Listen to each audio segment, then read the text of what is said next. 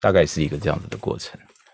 好，那嗯，我们也想开放同学可以问一些他们可能自己对你好奇的地方，或是他们自己在创作路上有的问题。呃，但是我也想再补最后一个，就是因为我觉得很多人可能想想入行，想做这件事，但是你是哪来的那份信念也好，或是信心也好，就是你可以一直写，一直写。还是对你而言，其实写作一直是容易的，只是说你你只是需要机会。因为有些人可能，比如说我也遇过作者，可能他呃开始以后他交不出歌。我我自己回听起来你比较没有。我自己回想，我从小写作的速度都非常的快，嗯，就是作文课发下来，然后老师下来骂人，因为你在干什么？我说我写完了，我说拿来给我看。拿去老师闭嘴，而且分数还蛮高的。嗯，OK，所以至少有一个这个文字的 talent，你你一直蛮清楚说，哎，这方面我很强。其实你知道，我那时候至少比别人强。我在大学，我刚刚讲大学四年级的时候，我一直问自己，我我能做什么？嗯，我喜欢什么？Yeah，我觉得我很会打棒球，我其实棒球打得还不错，篮球我也蛮会打的。嗯，但是我一想，我的身高一七二，我怎么去打篮球？Yeah。然后我的球速那个时候大概一百二，在业余里面很好用，可是你怎么打直棒？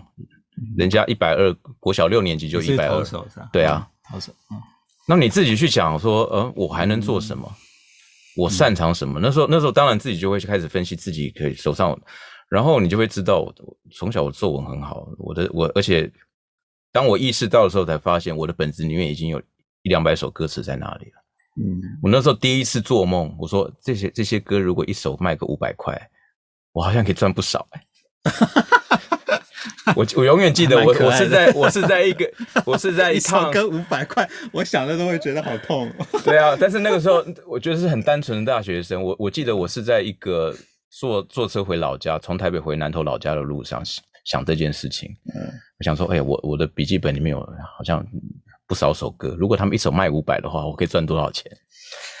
你要想，我那时候，我那时候的银行存折里面只有七百块，对对对，五百块很多了，五百块是快翻倍的。对啊，对啊，所以所以那个时候是第一次说，那我可不可以把这个拿来当职业？嗯，开始开始你要在为为未来去做计划，因为你还是要知道你自己擅长什么。当然，我觉得如果我按照父母的安排，我去考试。因为我从小的成绩是蛮蛮好的.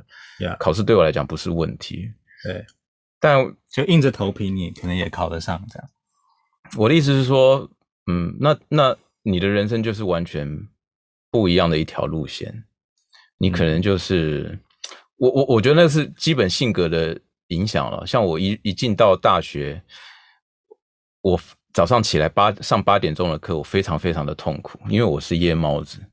所以我那时候也就已经下定决心，说我以后找工作一定要找 半夜可以早上不打卡的 早上不打卡的工作哦。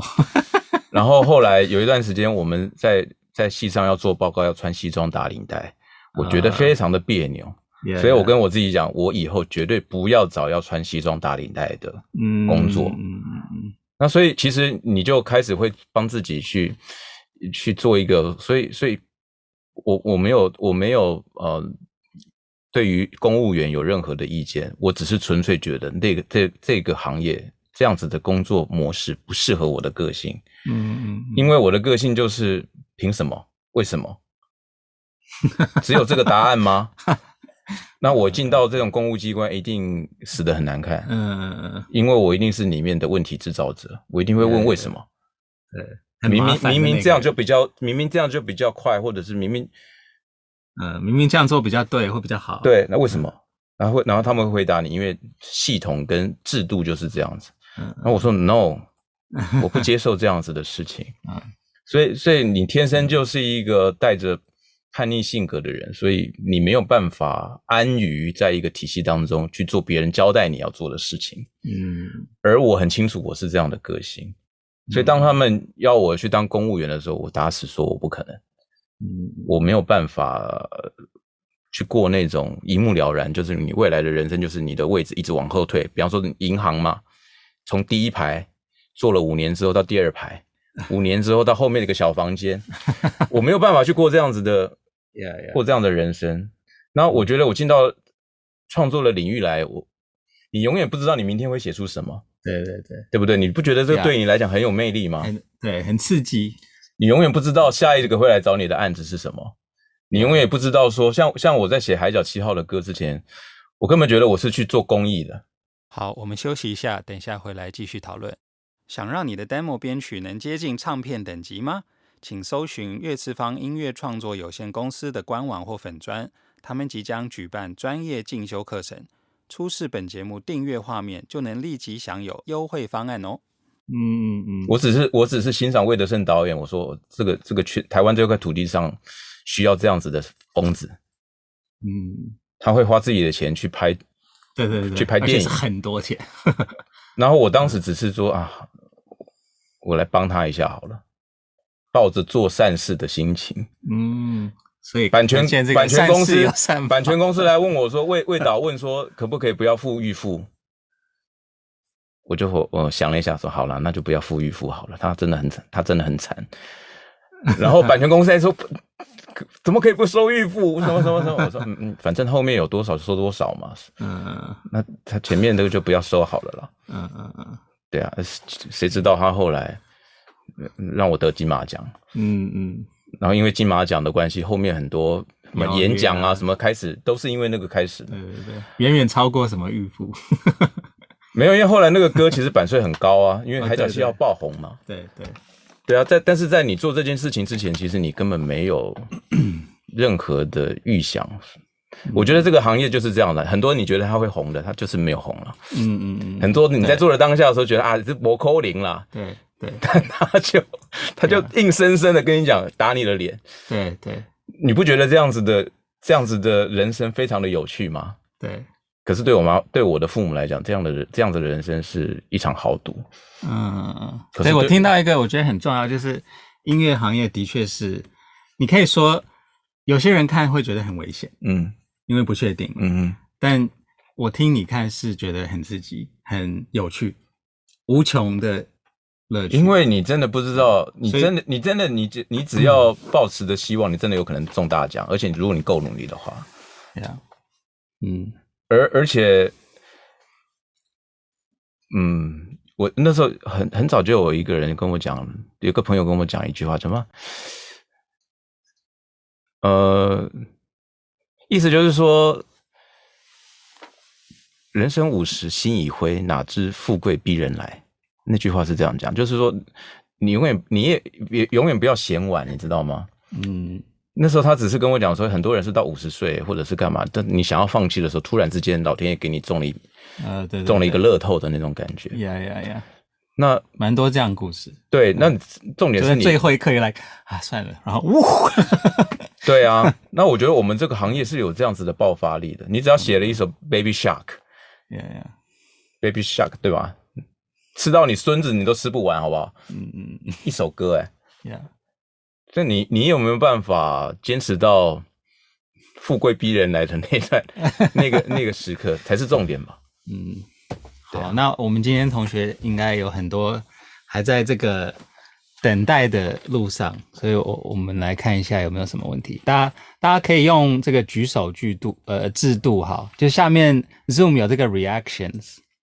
呃，反应，然后你你点开来有一个举手，所以有问题就请举手来，然后开麦克风问老师。呃，害羞的人也可以打在群组，好不好？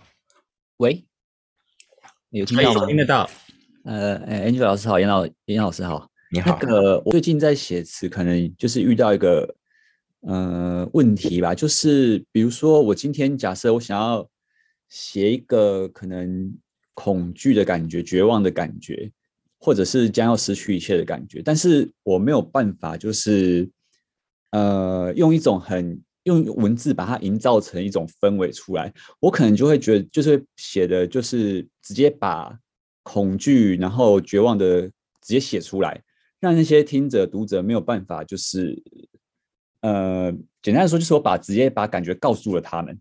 没有办法让他们可能从中的体会这个样子，嗯哼，对，所以我觉得这是我目前遇到的问题，没有办法，就是用一种氛围去告诉听者、读者这样子，等于说我就把结局告诉他们了。嗯哼，对，该怎么解决？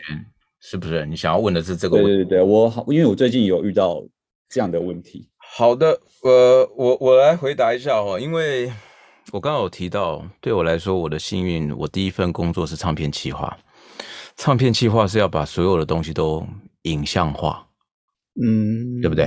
呀呀呀！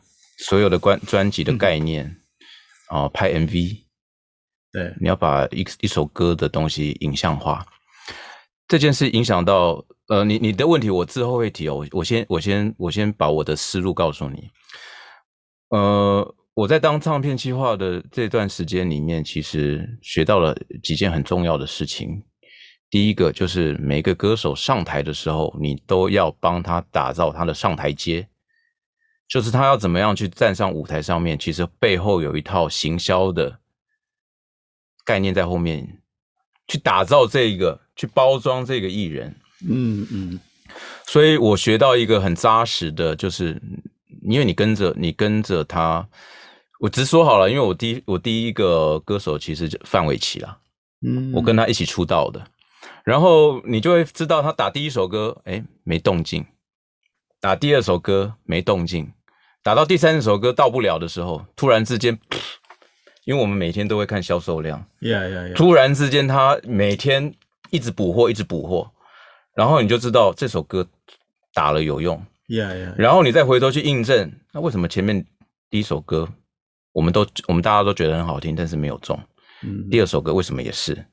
明明 MV 都拍的很好，Yeah，然后到第三首，然后然后你从这个过程当中，你慢慢的去，呃，你从艺术家的领域，你其实有去跨到一个行销者的领域里面，你会去知道说，你要怎么去帮这些歌手去搭舞台，然后他上去之后会比较容易被大家看见。嗯，各位去看，其实，在九零年代的每一间唱片公司里面，大唱片公司里面，其实都有一个优秀的作词者。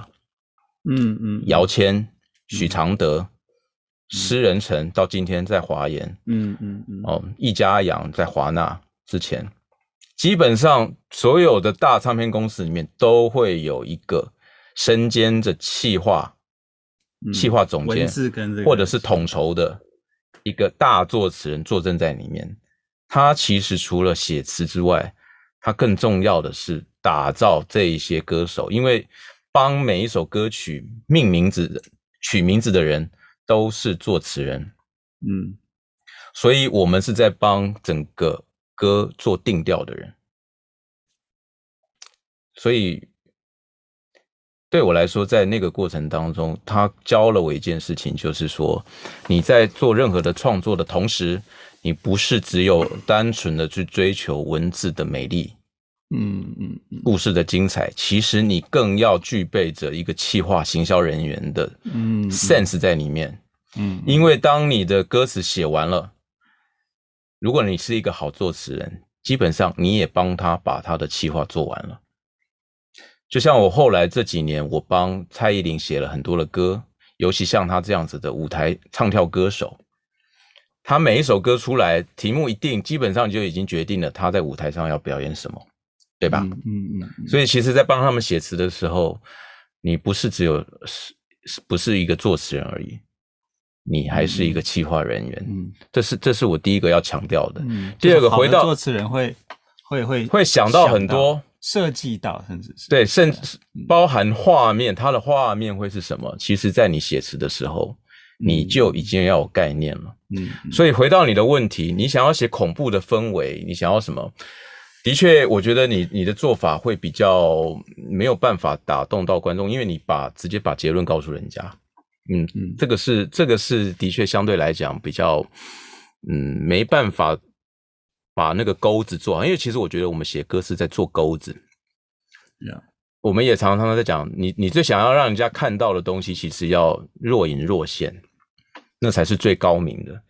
你没有发现？嗯，你在看怪物电影或者是那些恐怖片的时候，嗯、对对对，鬼出来反而就解嗨了。对对对，从来不给你看正向。鬼出来之前的那个氛围才是让你最恐惧的。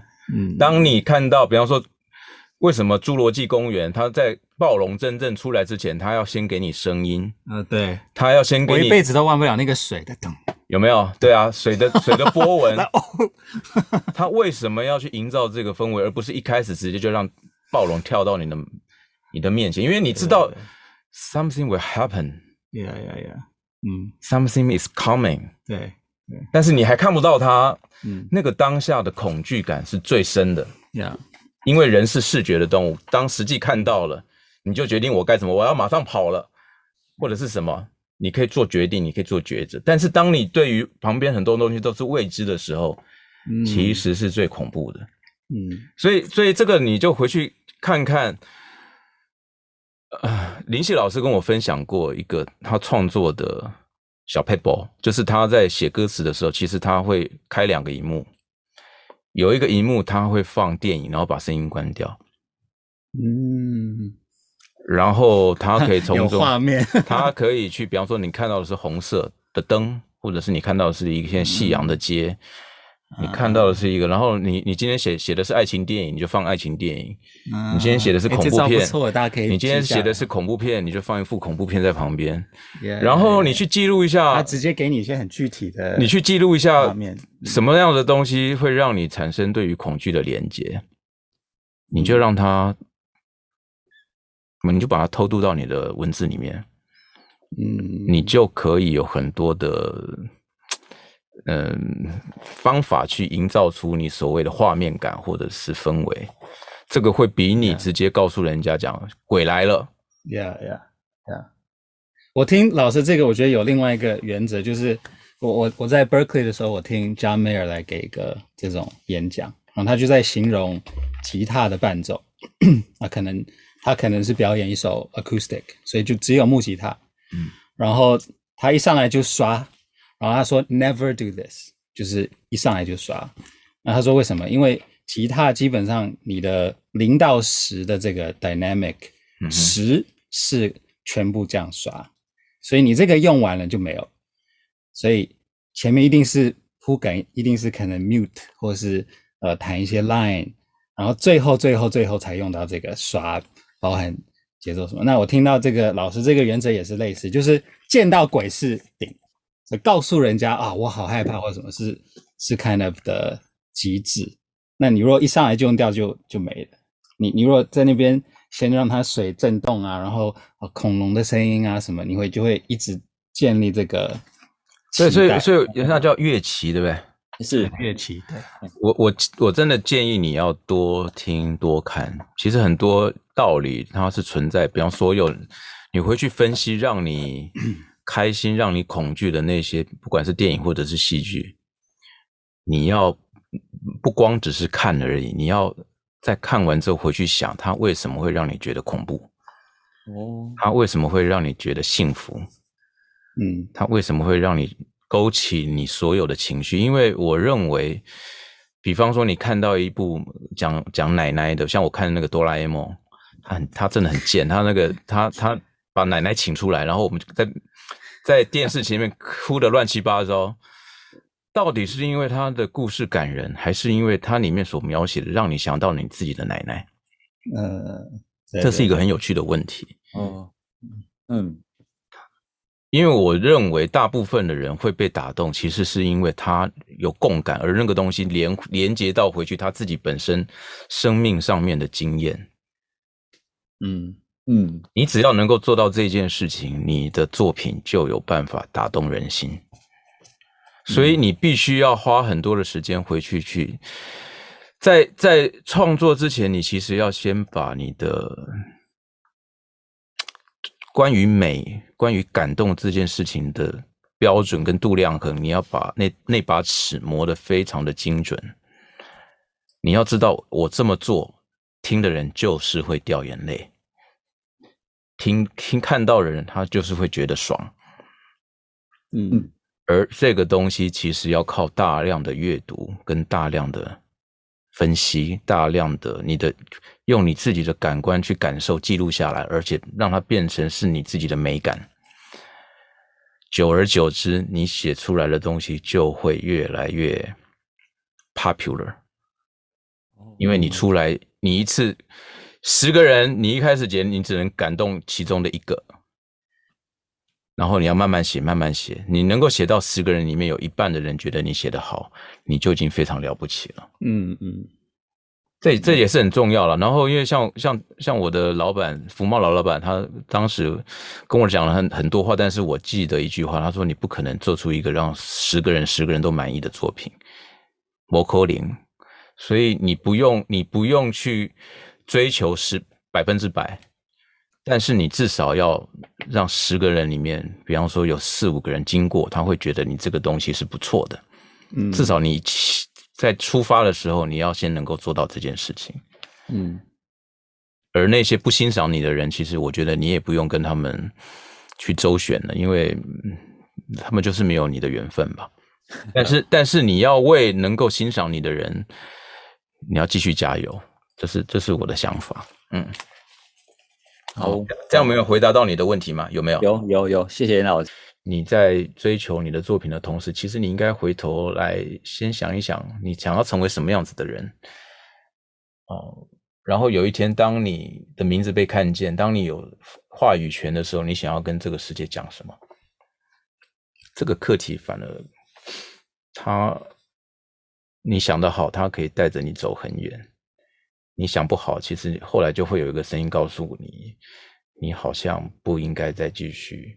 坚持下去了，但是这些决定都是你自己做的，所以我常常说，创作是一个比较哲学性的探讨，它其实是你跟这个世界之间的关系，它不是你跟你，它不是你跟我这个老师，或者是跟 Andrew 老师之间的关系，是你跟这个世界的连结，那个是很玄妙的，所以很多时候创作做到后来。还蛮怪力乱神的，我觉得，对啊，你就会很喜欢去看 Matrix 或者是那些去探讨整个世界的构成。Yeah. 你，因为你会发现很多事情是没办法解释的。对啊，大概是这样的。嗯，好，非常谢谢老师。嗯、呃，那也欢迎关注我们这个坐月子 FB 粉砖 IG 的动态。呃，其实今天在场的应该都已经关注了哈，但是。老师自己有什么？对啊，你可以呃搜寻我的名字在脸书，我有粉砖，虽然我才才刚弄了，没什么人，但 但是因为我有什么活动最近，让大家可以去呃，Andrew 老师有 podcast，但是应该还要再等几个礼拜，因为我们一集一个礼拜更新一集嘛。哦哦，对，就我上去是参与他的 podcast，对，所以呃，可以的话也可以搜寻一下我的名字，在 podcast 各大各大 podcast 的那个平台都可以找得到我的我的那个平台。其实还是有分享一些跟创作相关，或者是像我们这一集刚更新的这一集，我就找了 Andy，他是做版权的。其实我就有跟大家讲说，写一首歌可以赚多少钱，从哪里赚钱，然后你签。版权公司的合约的时候要注意哪些事情？我觉得还蛮实际的哦。那个那个是跟大家很切身相关的，然后进到这个行业。那之后陆续，比方说我也有找了一些唱片企划，我也找了 Jerry C 制作人，然后 Andrew 也是制作人。而且 Andrew 我的想法是因为他从国外回来，他的这种他这个这个成长背景比较不一样，所以我特别也找 Andrew。啊，做了一集，说这呃，所以大概就是说，听完之后，你可能可以对于整个行业，有一些认识。多，因为我有像第第一集我们找的是经纪人啊，第一集是我自己啦，第一第一个来宾我找的是经纪人，所以其实他是整个演艺圈的各个面向，我大部分都有找了。嗯，对，所以还蛮欢迎大家，大家有兴趣听这个也可以去。关注一下老师这个 podcast，podcast 的名字叫叫严云龙的非官方说法频道，简称非法频道。严云龙的非法频道，非法频道，对，很非法，很 illegal。这名字马上就很勾引人。OK，好，好，谢谢大家，非常谢谢大家，今天就先到此为止，好。OK，老师，好，我们下个月再见。